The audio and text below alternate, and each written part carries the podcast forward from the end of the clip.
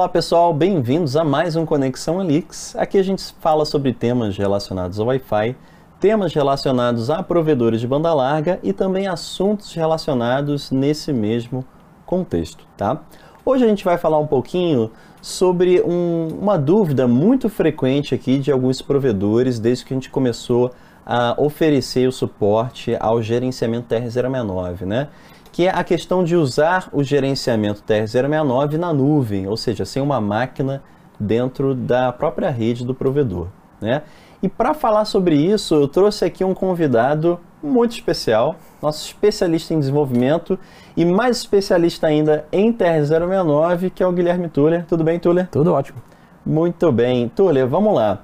É, tem essa questão né, do gerenciamento TR069 na nuvem, né? E a gente vai falar sobre duas abordagens, né? Como é que isso pode isso. ser sanado e até em que condições isso pode ser atendido, né? Mas primeiro de tudo, por que, que usar o TR069 na nuvem, ou seja, com um servidor que está fora da rede do provedor, fora ali da mesma rede dos CPEs né, que ele possui, por que, que isso é, precisa de atenção? Certo. É, bom, primeiramente vamos lembrar em 5 segundos aqui como é que funciona o TR69. Você tem a ponta do, do equipamento na casa do cliente e a ponta do servidor no lado do provedor. E essas duas pontas têm que se comunicar. A comunicação tem que ser bidirecional e existe uma questão do NAT ali no meio. Então, se você tem um, um, um, uma tradução NAT ali no meio, a, a comunicação que sai do servidor não consegue chegar no equipamento CPE normalmente. Uhum. Porque o CPE consegue furar o NAT, como a comunicação sai de dentro do NAT, ela consegue chegar no servidor sem problemas, que normalmente tem um IP público, não vai ter muita dificuldade no acesso. Sim. Mas comandos ativos que saem do servidor para disparo de, por exemplo, um teste de velocidade para CPE, isso fica com um delay ali por causa da questão do NAT. Uhum. O evento de, de comando tem que esperar o roteador entrar, o, o, o, a ONU, né, entrar em contato com o servidor para ver, ah, beleza, tinha uma tarefa pendente, vou executar agora, só que isso pode ser dois minutos, cinco minutos, um dia depois da, do comando ter sido disparado. Então, uhum para ter essa comunicação em tempo real, uhum. os dois, as duas pontas ali, os dois IPs, têm que se enxergar.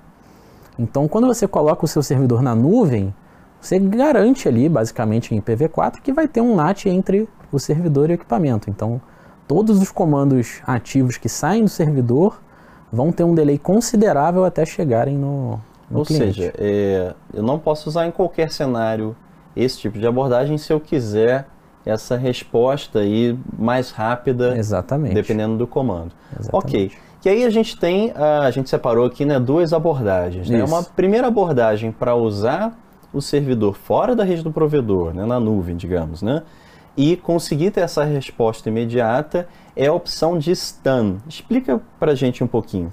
Bom, o servidor stun é algo que roda junto ali do, do servidor TR69, que vai receber a comunicação do roteador através do NAT e vai armazenar essa informação. Qual foi o IP nateado que chegou e através de qual porta. Porque aí, quando o servidor TR69 quiser mandar um comando, ao invés de usar o IP público que chegou ali no servidor, ele vai consultar o servidor STAN para ver qual foi o IP nateado e qual foi a porta que foi usada para comunicação. Porque aí, quando, ao mandar essa informação, quando isso bater no seu NAT, ele vai saber traduzir de volta para a CPE, né? que, uhum. que seria o destino. Sim. Então, isso é uma maneira de furar o NAT no sentido contrário, né?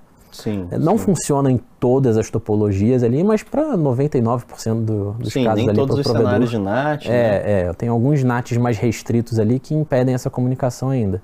Mas para a grande maioria dos provedores vai atender muito bem. Sim. O problema todo é que nem todos os, os CPEs, os modelos de CPEs têm suporte a essa funcionalidade.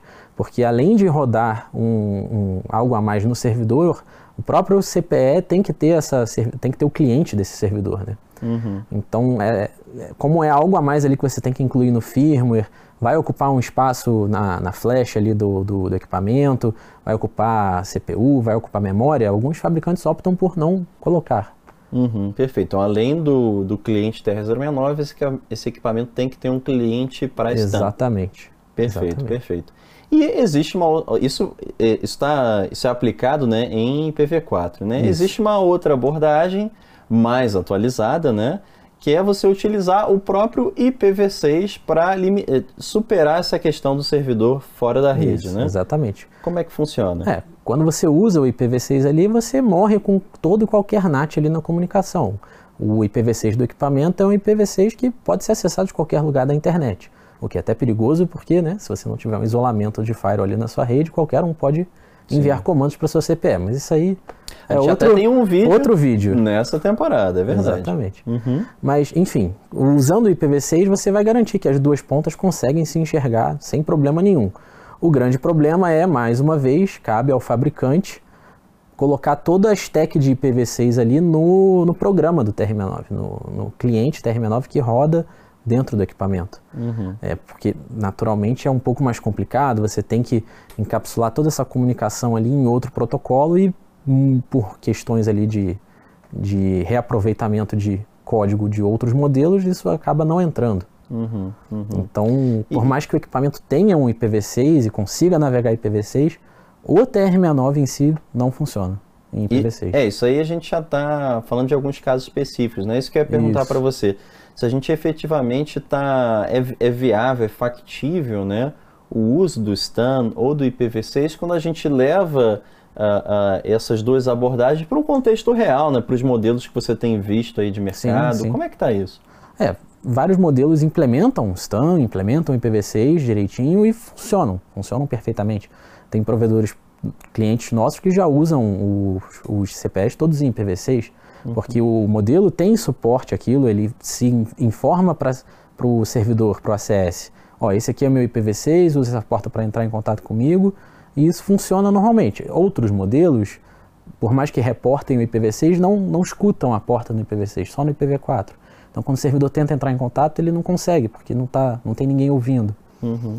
E a questão do STAN também, vários modelos implementam isso, tem um, um, certo impacto ali no processamento, mas nada que, que dificulte uhum. muito o gerenciamento. Ou seja, não existe uma. Entre essas duas opções, infelizmente ainda não existe uma opção assim que funcione para qualquer modelo. Depende não. ainda muito do equipamento. É, vai depender do que o fabricante se dispôs ali a incluir no firmware. Uhum. E aí, lógico, por mais que o, isso tudo pode ser resolvido com atualizações de firmware, né? Não tem nada, nenhum chip especial ali que faça IPv6, que faça STAN. Tudo uhum. resolvido por software. Então, é, cabe também aos provedores colocar pressão nos fabricantes e falar, ó, eu preciso resolver esse problema de, de IPv6, de NAT no TRM9, porque a internet toda está migrando para o IPv6.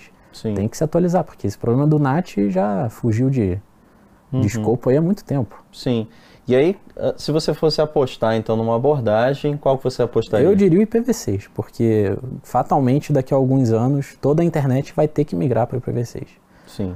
Mas enquanto tem alguns serviços essenciais aí que ainda não tem IPv6, é um absurdo. É, é. Eu também concordo com você. Eu é. acho que IPv6 é o caminho, principalmente nessa abordagem de gerência, né, com uhum. servidores em nuvem, né, muito complicado. Exatamente. No IPv4, né. É, bom, e para você que nos assistiu, é, é, importante destacar só um ponto aqui que eu quero trazer, tá?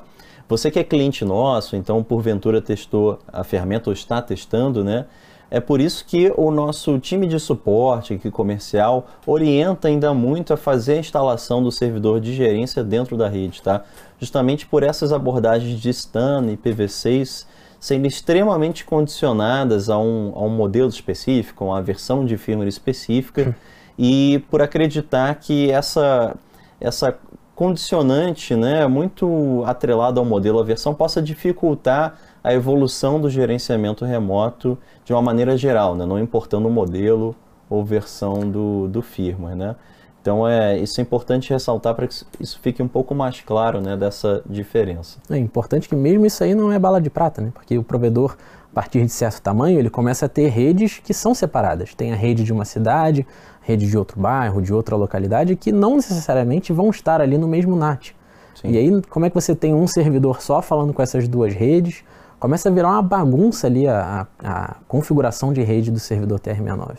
Uhum, Ao passo que se né, se o IPv6 já, na própria rede local do provedor funcionasse bem, com os equipamentos funcionando bem também, tudo seria resolvido sim, muito fácil. Sim, sim. É importante configurar a rede corretamente. Né? Exatamente. Então, Tule, obrigado aí pela sua presença, ah, viu? Sempre bom estar aqui. É, foi muito importante essa, essa explicação.